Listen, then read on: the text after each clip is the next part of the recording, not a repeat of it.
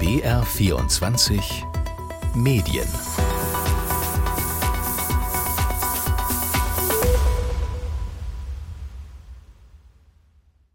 Laut dem Auktionshaus Osena auf X, vormals Twitter, Doch die Partei sei gestärkt worden. Bei X, vormals Twitter, schrieb sei der Freie extrem Wählerchef. wichtig, um die ganze Welt vor einer Lebensmittelkrise zu bewahren, schrieb Zelensky auf Twitter. Der Chef des UN-Palästinenserhilfswerks, Philippe Lazzarini, schrieb auf X, vormals Twitter, Das waren Ausschnitte aus den BR-Nachrichten in den vergangenen Wochen. Twitter oder X, wie es heute heißt, wird oft zitiert, ist also offenbar noch sehr populär. Das ist zumindest ein Eindruck, den man da haben könnte. Aber es gibt auch ganz andere Ansichten. Ich habe Twitter nie benutzt und Ex erst recht nicht. Warum nicht? Weiß nicht, also ist mir ziemlich unsympathisch geworden. Unsympathisch. Also, wie wichtig ist die Plattform noch? Vor allem für Politik oder auch Medien? Ich bin Linus Lühring und das ist das Thema heute in BR24 Medien. Elon Musk gehört Twitter jetzt seit etwas mehr als einem Jahr und er hat das Unternehmen umgekrempelt, so nenne ich es mal. Er hat viele Menschen entlassen, umstrittene Personen wieder zugelassen und er hat die Plattform umbenannt. Früher Twitter, jetzt X.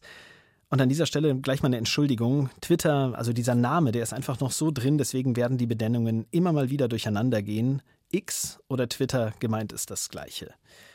Wir müssen uns heute auch damit beschäftigen, was da los ist. Verfolgt Elon Musk, dem ja auch die Autofirma Tesla gehört, mit dieser Plattform eine nachvollziehbare Strategie? Wir sprechen auch über mögliche Alternativen. Gerade ist ja erst die Konkurrenzplattform Threads vom Facebook-Mutterkonzern Meta gestartet. Und vor allem geht es eben darum, wie relevant Twitter oder eben X noch ist. Und da kläre ich im zweiten Teil auch die Frage, ob das Netzwerk die Art und Weise verändert hat, wie Medienschaffende, auch Politiker miteinander umgehen. Die Antwort, die kann ich schon mal verraten, die ist nämlich ja. Erstmal aber zur aktuellen Lage bei X oder Twitter. Mein Kollege Stefan Fork, der ist da mal auf die Straße in München gegangen. Und was halten Sie von dieser Plattform? Das war seine Frage. Twitter gibt's nicht mehr. Es heißt doch jetzt X. Was halten Sie von X? Genauso wenig wie von Twitter.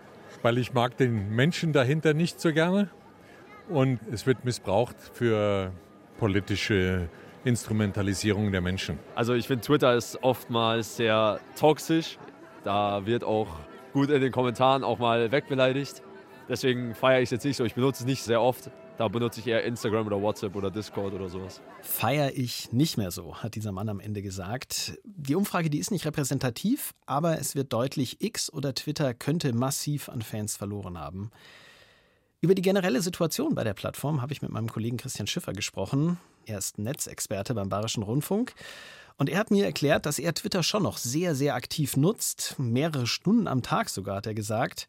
Aber er hat eben auch den Eindruck, dass er eine Ausnahme sein könnte. Also es gibt einfach wahnsinnig viele Leute, die ich früher von Twitter gekannt habe, die einfach nicht mehr da sind oder die verwaiste Accounts haben.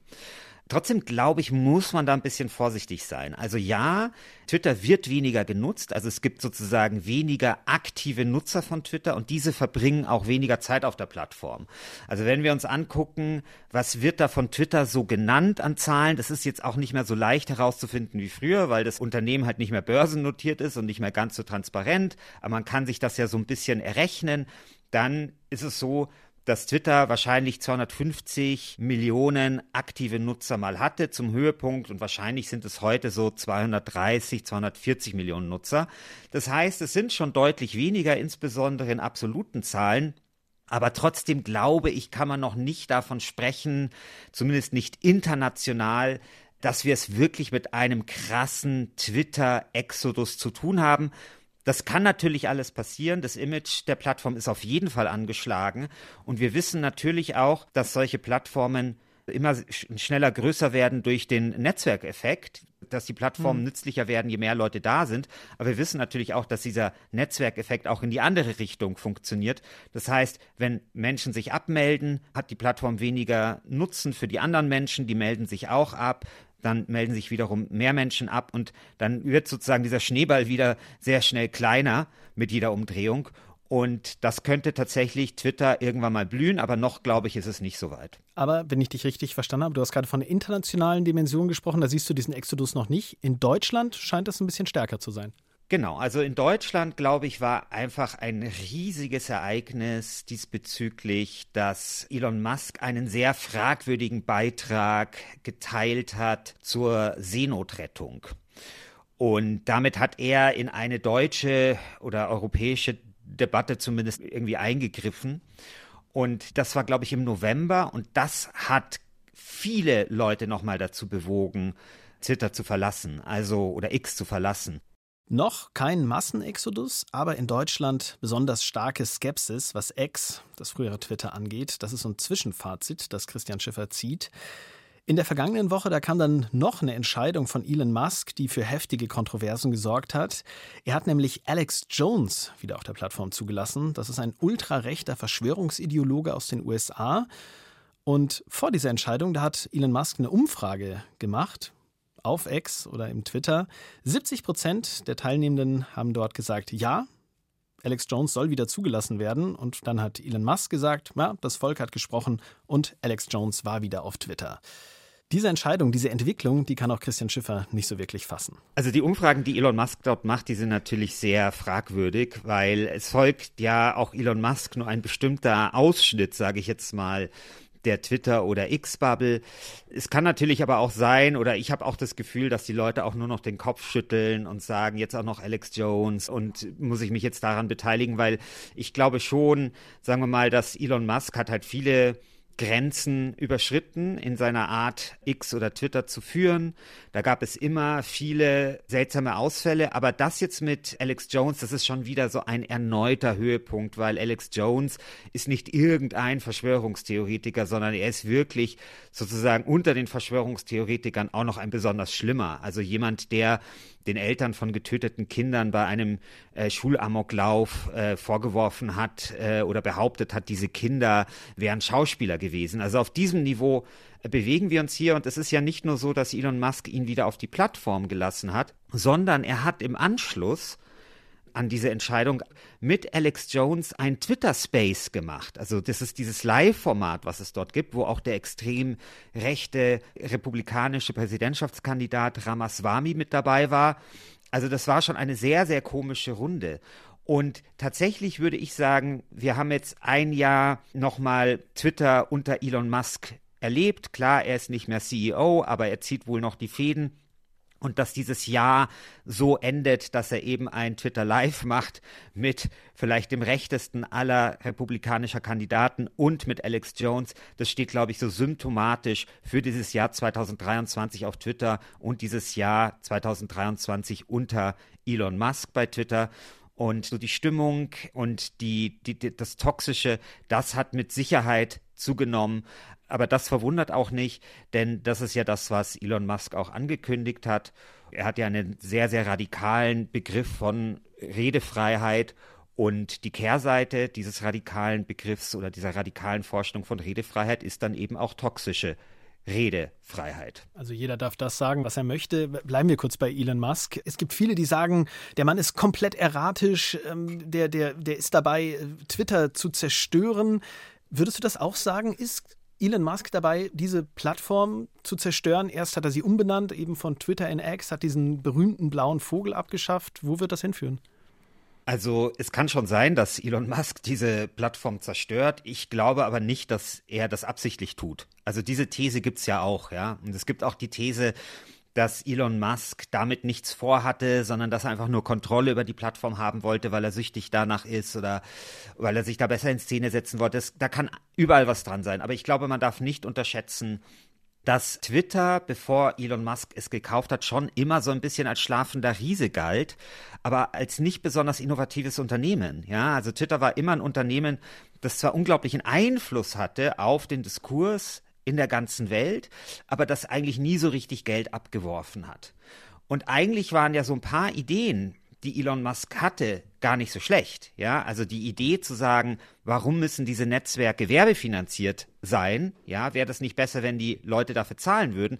die ist ja an sich richtig. Also wir wissen ja, dass zum Beispiel viele dieser Metriken wie Verweildauer und so weiter, die für die Werbetreibenden interessant sind, zugleich dazu führen, dass Leute dann zum Beispiel eher wütende äh, oder Beiträge anklicken oder interagieren, die sie wütend machen und das auch der Stimmung schadet. Also eigentlich zu sagen, okay, wir müssen weg von diesem kostenlos Modell, das werbefinanziert ist, das ist an sich richtig. Nur wie er es implementiert hat, das war dann falsch. Ich denke aber schon eben, dass hinter dem Engagement von Elon Musk mehr stand und vermutlich auch durchaus die Idee, hm, ich kann aus der Plattform was Besseres machen, eine bessere Plattform machen, die auch mehr Geld abwirft als bisher. Aber das Ziel, eine bessere Plattform zu bekommen, das ist ganz offensichtlich gescheitert. Fakt ist auf jeden Fall, dass Werbebudgets abgezogen werden, beispielsweise von Volkswagen oder auch IBM. Wie ist denn die wirtschaftliche Lage des Unternehmens gerade? Du hast eben schon erwähnt, Twitter hat noch nie wirklich viel Gewinn abgeworfen, aber das scheint sich ja schon noch mal dramatischer jetzt zu gestalten, oder? Genau, also ich glaube, da haben wir es tatsächlich mit einer dramatischen Entwicklung zu tun. Also Twitter nimmt nur noch die Hälfte dessen ein, was Twitter vor einem Jahr eingenommen hat. Ja, das sind so die Zahlen, die da so kolportiert werden. Und das ist natürlich dramatisch. Also es ist tatsächlich so, dass entweder haben sich große Firmen aus dieser Werbefinanzierung oder Werbung von Twitter zurückgezogen oder sie haben die Budgets gekürzt. Jetzt ist das natürlich nicht nur ein Problem von Twitter. Im letzten Jahr, auch wegen Rezessionsängsten, wurden generell Werbebudgets zusammengekürzt und das haben viele Plattformen auch zu spüren bekommen, auch Snapchat oder sowas, ja. Aber bei Twitter ist es wirklich, wirklich dramatisch. Du hast eben Alternativen schon angesprochen, die es zu Twitter gibt. Ein Beispiel Blue Sky, es gibt ein anderes Mastodon und ganz aktuell in der vergangenen Woche ist Threads gestartet. Das ist der Meta-Ableger für Kurznachrichten. Auch da haben wir mal kurz gefragt, wer denn diese Alternativen kennt. Und das hier ist die Antwort, die wir am häufigsten bekommen haben. Kenne ich nicht. Weiß nicht, was das ist. Christian, was würdest du sagen? Können die sich wirklich durchsetzen? Sind Mastodon, Threads oder auch Blue Sky wirkliche Alternativen? Ja, das ist eine große Frage. Also vielleicht können sie es, aber noch sind sie keine Alternativen. Also Mastodon gilt immer noch als relativ kompliziert und Blue Sky ist einfach noch nicht fertig. Also bei Blue Sky kommt man nur mit Einladung rein und es ist auch so, dass es dort viele Funktionen gibt, die nicht funktionieren. Also man kann zum Beispiel keine Videos anschauen.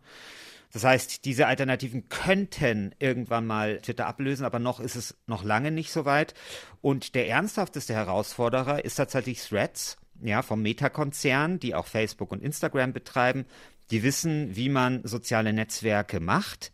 Die haben damit Erfahrung und sie haben natürlich den großen Vorteil, dass jeder, der ein Instagram-Konto hat, auch Threads benutzen kann. Das heißt, da ist die Einstiegsschwelle sehr gering. Allerdings haben die gesagt, dass sie Twitter nicht ersetzen wollen in Sachen Politik und Diskurs und solche Dinge, weil natürlich das ist besonders moderationsintensiv. Aber Vielleicht verändert sich das Netzwerk ja trotzdem in diese Richtung. Das war jetzt die Grundlage in BR24 Medien. Was ist da los bei Twitter und X? Christian Schiffer, der BR-Netzexperte, der sieht massive Probleme bei der Plattform und einen Elon Musk, der bizarre Entscheidungen trifft. Übrigens, nach dem Gespräch mit Christian Schiffer, da habe ich nochmal an eine legendäre Antwort von Elon Musk denken müssen, nämlich in einem TED Talk. You made an offer to buy Twitter. Why? How'd you know? Warum haben Sie Twitter gekauft? wird Elon Musk gefragt und seine Antwort, ich weiß es nicht. Aber auch das hat Christian Schiffer eben gesagt, das Netzwerk hat eben immer noch viele Millionen Nutzerinnen und Nutzer. Jetzt an dieser Stelle, da könnten wir in verschiedene Richtungen abbiegen, wir könnten verschiedene Aspekte vertiefen, wir könnten über Desinformation auf der Plattform sprechen, wir könnten über rechte Hetze sprechen oder auch den Einfluss von Bots, also automatisierten Accounts diskutieren. Aber ich möchte etwas vertiefen, das Christian Schiffer eben auch schon erwähnt hat, nämlich dass Twitter X einen großen Einfluss auf den Diskurs in der Welt hatte und auch immer noch hat. Das zeigen vielleicht auch die Ausschnitte aus den aktuellen Nachrichten am Anfang. Und darüber möchte ich jetzt sprechen mit Christian Nürnberg. Er ist Medienwissenschaftler an der Uni Trier und sitzt jetzt hier neben mir im Studio. Ja, hallo zusammen. Herr Nürnberg, Ihr Forschungsgebiet ist vor allem die Kommunikation auf X oder eben früher Twitter und das Verhältnis von Medienschaffenden und Politikerinnen und Politikern dort. Bevor wir darauf genauer eingehen, die Frage auch an Sie, die ich Christian Schiffer auch gestellt habe. Wie nutzen Sie Twitter aktuell? Sind Sie da noch vertreten oder haben Sie gesagt, nee, ich verlasse die Plattform? Ich bin auf Twitter vorher passiv nutzend unterwegs. Das heißt, ich lese, was dort so vor sich geht. Ich like auch ab und zu Tweets, aber ich twittere relativ selten. Dann, wenn ich etwas zu meiner Forschung zu sagen habe oder wenn es was zu kommentieren gibt, was andere geforscht haben. Das mache ich schon. Ich beobachte auch, dass etwas weniger Aktivität auf der Plattform zu sehen ist, so nach meinem rein subjektiven Empfinden und Eindruck. Das hängt damit zusammen, dass sich gerade viele andere Forschende auch schon verlagert haben und das ist eine wichtige Teilgruppe, der ich folge. Bei den Journalistinnen und den PolitikerInnen bin ich mir da nicht ganz so sicher. Die finde ich schon immer noch zu großen Zahlen auf X und ähm, sehe, dass sie sich da am Diskurs nach wie vor beteiligen. Hm, das ist quasi auch die Beobachtung, die Christian Schiffer eben auch schon geschildert hat. Viele kündigen an, sie sind zunehmend skeptisch. Auch wenn man Überschriften folgt, kann man den Eindruck haben, Mensch, da sind ja viele schon weg. Aber wenn man sich es genauer anschaut, die Aktivität nimmt ab, aber die Nutzerzahlen an sich sind vielleicht gar nicht so viel geringer. Die Kollegen vom Deutschlandfunk, vom Hauptstadtstudio, die zum Beispiel, die haben sich verabschiedet. Liebe Followerinnen und Follower, angesichts der Entwicklungen auf dieser Plattform haben wir beschlossen, diesen Kanal nicht länger zu betreiben. Zitat Ende. Also die sind wirklich gegangen, andere sind noch da. Herr Nürnberg, blicken wir vielleicht mal genauer drauf. Wer ist denn vor allem auf Twitter oder X wirklich vertreten gewesen? Von wem würde diese Plattform genutzt? Das haben wir noch gar nicht so thematisiert in der Sendung. Also insgesamt wissen wir, dass ungefähr 10 Prozent der Bevölkerung Twitter wöchentlich nutzen, für Nachrichten davon ungefähr noch die Hälfte dieser Nutzerschaft. Aber das ist eben nicht das, was Twitter alleine ausmacht, sondern es sind eben spezielle Nutzerinnen und Nutzer. Also es sind oft äh, politische Eliten gewesen. Twitter gibt es seit 2006 und das hat sich im Laufe der Zeit auf heute X etabliert, sagen wir so, dass äh, immer mehr Parlamentarier, immer mehr Medienschaffende, Celebrities Teil von Twitter geworden sind. Über Twitter sind auch Aktivistinnen groß geworden. Also es gibt bestimmte Bewegungen, die viel mit dem Dienst gearbeitet haben. Äh, das hat also eine ganz interessante Mischung in der Nutzerschaft erzeugt. Und äh, ich will nicht sagen, dass das alles so unverändert geblieben ist. Aber es ist auch nicht so einfach als Netzwerk, das sofort wieder woanders zu etablieren und aufzubauen. Und dadurch reagiert das ganze System in Anführungszeichen träge. Das hatte Christian Schiffer eben auch schon erwähnt, diesen Netzwerkeffekt, wo es einfach ein bisschen Zeit braucht, dass eine große Zahl erst wieder gehen muss, dass dann dieses Netzwerk auch wieder an Relevanz verliert. Sie untersuchen jetzt genauer das Verhältnis zwischen Medien und Politik. Es gab, wenn ich Sie richtig verstanden habe, mit Twitter so, eine, so einen Zwischenraum. Vorher gab es den öffentlichen Raum in Pressekonferenzen und es gab so Hinterzimmergespräche, so unter drei nennt man das, mhm. so eine vertrauliche Kommunikation. Und auf Twitter hat sich da so eine Zwischenebene entwickelt, die einerseits individuelle Kommunikation ist, und andererseits auch öffentlich. Tatsächlich sind das diese persönlichen Netzwerke der Journalistinnen und Journalisten, die sie da pflegen, in denen auch Politiker Politikerinnen vorkommen, klar. Aber die sind eben nicht äh, verschlossen oder abgeriegelt, sondern sie finden ja doch öffentlich zugänglich auch statt. Und in der Tat hat sich dadurch unser Mediensystem insgesamt auch verändert. Ne? Also wir haben die vielen Einzelmedien, wir haben weiterhin Presse und Rundfunk, alles klar. Aber es gibt eben auch diese digitale, hybride Struktur, in der das jetzt alles zusammenfließt. Und wenn man beobachtet, es gibt die Berichterstattung, dort wird auf das verwiesen, was jemand auf Twitter gesagt hat. Es wird berichtet darüber, dass es auf Twitter Diskussionen gab. Das waren die Nachrichten, die ich am Anfang ne? eingespielt habe. Oder in anderen Portalen, dann merkt man ja, dass, dass diese Verbindungen wie so ein Netz existieren und X früher Twitter hatte eben in diesem hybriden Mediennetz einen, war das ein sehr zentraler Knotenpunkt. Und die Frage ist, wie man so einen zentralen Knotenpunkt dann künftig aus der Struktur rauslösen kann. Und gefragt nach der Politik. Die Politik war erst sehr zögerlich. Sie hat gelernt mhm. am Anfang, okay, es bringt nichts Online-Wahlkämpfe. Die meisten Leute orientieren sich daran. Nicht so Stand 2009. Hat keinen wirklichen Effekt. Man, man kann auch nicht die Wahl gewinnen anhand von Prognosen, die auf Twitter gemacht werden, all solche Dinge, war erstmal eine sehr zögerliche Haltung.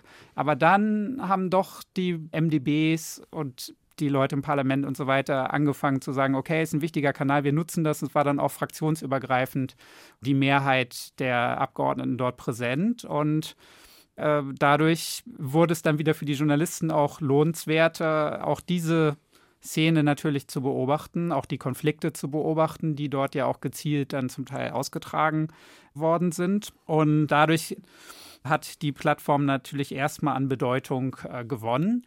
Und jetzt sagt mir meine Erfahrung, dass eben, wenn Politikerinnen und Politiker sich erstmal ein Netzwerk aufgebaut haben, hm. dann geben sie das nicht äh, leichtfertig wieder auf. Ja? Also das bleibt erstmal sozusagen jetzt als Struktur bestehen. Und die Frage ist, wie schnell geht das, dass sich was parallel dazu etabliert? Hm.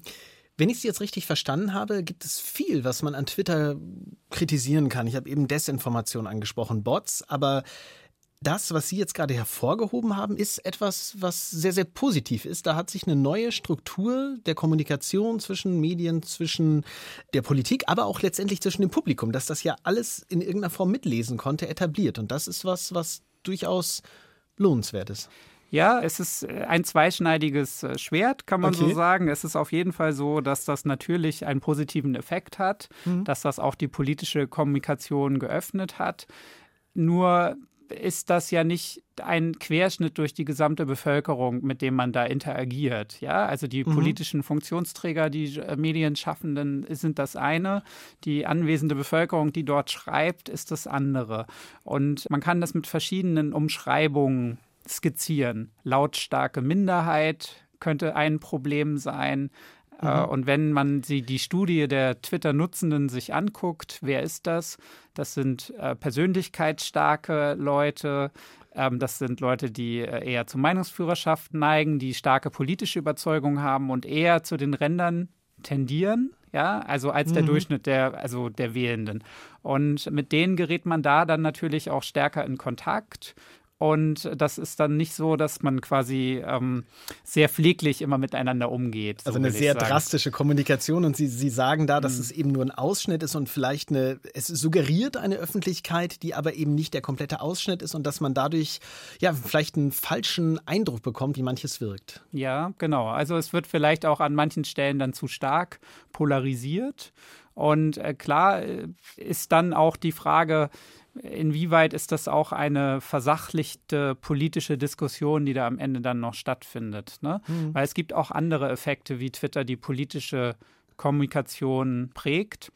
Das sind Stichworte natürlich wie äh, ja, Emotionalisierung beispielsweise, ne? ähm, harte Bewertungen. Sie sagen, es gab zum Teil eine unsachliche Diskussion. Gerade im, im Fall von Donald Trump äh, war das ja zum Teil wirklich auch absurd, was da geschrieben wurde, was er geschrieben hat. Da hatte man das Gefühl, man konnte manchen Personen so beim, beim, beim Denken ungefiltert zuschauen. Mhm. Ja, klar, dass das Populisten jetzt auch zum Beispiel äh, sehr stark genutzt haben und auch ihre ähm, interaktionsstarke ähm, Basis damit mobilisiert haben, ist so das eine. Das andere wiederum ist, dass es auch durchaus Politikerinnen und Politiker aus der zweiten Reihe gibt, die man nicht immer sofort auf dem Schirm hat, die mhm. auch darüber Sprechfähigkeit signalisiert haben. Ich kann mhm. hier was dazu sagen. Ich bin hier Umweltexperte mhm. oder habe mich mit, mit einem bestimmten Land als Expertin beschäftigt oder so. Und dass, äh, dass dann auch solche Stimmen vielleicht leichter äh, Gehör gefunden haben. Ja, also dass sie auf Twitter in diesem Netzwerk besser auf sich aufmerksam äh, machen konnten, wenn ein bestimmtes Publikum eine bestimmte kritische Masse, sage ich mal, das auch ein wenig nach oben gespielt hat oder auch andere Journalistinnen und Journalisten das zum Beispiel äh, geliked haben. Das sind so Effekte, die darf man natürlich auch nicht aus dem äh, Blick verlieren. Vielleicht müssen wir an dieser Stelle auch nochmal festhalten, warum gerade Twitter sich in dem Bereich so etablieren konnte. Es gibt ja noch andere soziale Netzwerke, Facebook, Instagram. Mhm. Die kurze Antwort darauf ist einfach, weil es so beschränkt war auf den konkreten Inhalt, auf konkreten Text, auf eben nicht Fotos oder ellenlange Ausführungen, sondern wirklich diese präzise Information erfordert hat. Kann man das so mhm. zusammenfassen? Ja, genau. Das war zu der Zeit, wo Twitter stark geworden ist, einfach was Besonderes auch, dass es sozusagen zentral auf einer Plattform zusammengeführt wurde. Das gab es vorher nicht. Vorher war das alles sehr viel dezentraler organisiert auf einzelnen Blogs und Webseiten, Webpages. Das war was Besonderes. Aber heute haben sich die Zeiten auch wieder geändert. Kommunikation ist stärker visueller geworden. Jüngere Menschen swipen lieber, ähm, gehen durch, ihren, durch ihre Reels. Äh, es ist also mehr so das Gesprochene, was wahrscheinlich künftig stärker nachgefragt wird. Das ist so die eine Entwicklung. Und das andere stimmt aber, Kurznachrichten, also die Logik, dass wir einen Dienst brauchen, der Breaking News kommuniziert. Ja, also die, es wird weiter die Nachfrage nach so einem Kurznachrichtendienst geben. Das ist nicht weg. Und da hacke ich jetzt gleich ein. Sie haben es am Anfang immer mhm. schon wie viele angedeutet. Twitter könnte, wir sprechen mal bewusst im Unklaren, könnte an Bedeutung verlieren, an Nutzerinnen und Nutzern verlieren. Das hängt sicherlich auch davon ab, wie Elon Musk mit der Plattform weiter umgeht. Glauben Sie, dass eine der Alternativen, die wir auch schon angesprochen haben, Mastodon, Blue Sky oder auch aktuell Threads von Meta, das ersetzen können? Christian Schiffer, der Experte, der Netzexperte des Bayerischen Rundfunks, war da skeptisch. Mhm. Wenn ich Sie eben richtig verstanden habe, wenn ich bei Ihnen zwischen den Zeilen richtig gehört habe, sind Sie auch nicht wirklich sicher, ob eine dieser Alternativen, die ich gerade genannt habe, Twitter ablösen kann, oder? Genau, Mastodon, Blue Sky haben, also Mastodon vor allen Dingen hat sich sehr langsam entwickelt. Bei Blue Sky sehen wir jetzt schon Ansätze, dass Journalistinnen und Journalisten rübergehen, was mit bestimmten Aktionen von Elon Musk auch zusammengehangen hat. Wir haben eben ähm, in der ähm, Sendung auch schon angesprochen, vor allem seinen Tweets zur Seenotrettung. Genau. Und Threads eben, wie gesagt, ist interessant aufgrund der besonderen professionellen Migrationsmöglichkeiten. Und deswegen glaube ich, dass da weil es sich so anfühlt im Moment wie Twitter, dass viele etablierte Quellen gerne machen werden. Christian Nürnberg, Medienwissenschaftler an der Uni Trier. Eines seiner Spezialgebiete ist die Kommunikation auf Twitter und vor allem das Verhältnis von Politik und Medien auf Twitter. Herr Nürnberg, herzlichen Dank für Ihre Zeit. Sehr gern, hat mich gefreut. Und das war BR24 Medien. Wir haben uns mit Twitter oder heute X beschäftigt. Nochmal die Entschuldigung, wir sind da mit der Benennung vielleicht nicht immer so ganz präzise geworden. Twitter, so heißt es früher, ist aus meiner Sicht immer noch der populärere Name. Fazit, die Lage bei Twitter, bei X ist schwierig, vor allem wirtschaftlich, aber auch das haben wir gemerkt, viele Nutzerinnen und Nutzer sind noch da, auch wenn man manchmal einen anderen Eindruck bekommen könnte. Und dass viele noch da bleiben, liegt eben auch daran, dass es eine besondere Form der Kommunikation dort gibt, die auch kein anderes Netzwerk bietet, vor allem zwischen Politik und Medien. Christian Nürnberg hat es gerade gesagt. Aber der Netzwerkeffekt, der könnte kommen, auch und zwar in negativer Richtung, wenn eben immer mehr entscheidende Personen gehen, Politiker, Journalistinnen, aber auch Celebrities, von denen Christian Nürnberg gerade gesprochen hatte, dann könnte es schnell gehen. Wir haben das weiter im Blick. Für heute war es das in BR24 Medien. Ich bin Linus Lühring und wer keine Ausgabe von BR24 Medien mehr verpassen will, der kann uns auch folgen. Das geht in der ARD Audiothek. Einfach auf die Glocke klicken und dann gibt es immer den frischen Podcast von BR24 Medien. Und in der ARD Audiothek, da ist auch ein sehr hörenswerter hörenswerter Podcast zu finden, den Christian Schiffer mitentwickelt hat. Der heißt die Elon Musk Story. Da geht es natürlich auch um Twitter, aber auch um die ganze Person. Elon Musk, was treibt ihn an? Was hat er vor? Und inwiefern ist das vielleicht auch gefährlich für uns alle als Gesellschaft? Den Link, den findet ihr in den Show Notes. Da gibt es auch noch Links zur Forschung von Christian Nürnberg, also wer da tiefer einsteigen möchte. So, und als ähm, das Interview vorbei war, Christian Nürnberg ist immer noch bei mir im Studio, da haben wir noch ein bisschen weiter gesprochen und was Sie da so gesagt haben, das fand ich ganz interessant und deswegen machen wir das Mikro jetzt einfach nochmal auf.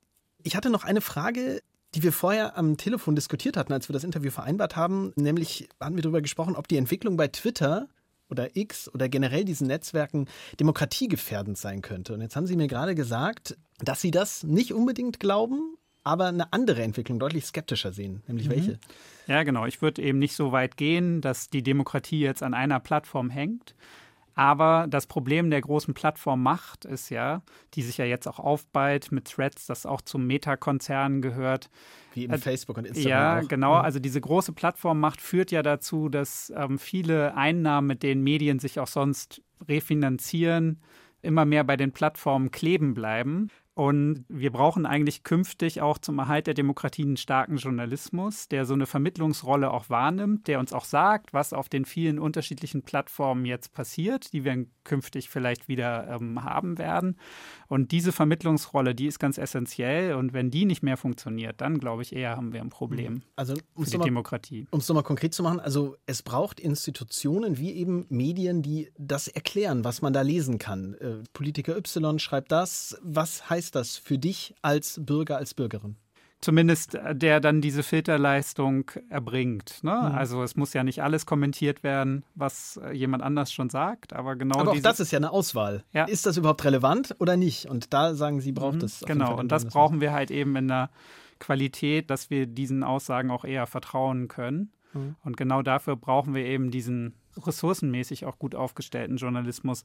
Und da mache ich mir ein bisschen, bisschen Sorgen in der Richtung eher. Hm, das ist jetzt kein optimistisches Fazit, aber vielleicht ein ganz guter Hinweis für, für künftige Sendungen, mhm. die uns natürlich hier bei BR24 Medien auch umtreiben. Herr Nürnberg, herzlichen Dank auch für diesen, für diesen Zusatz. Gerne.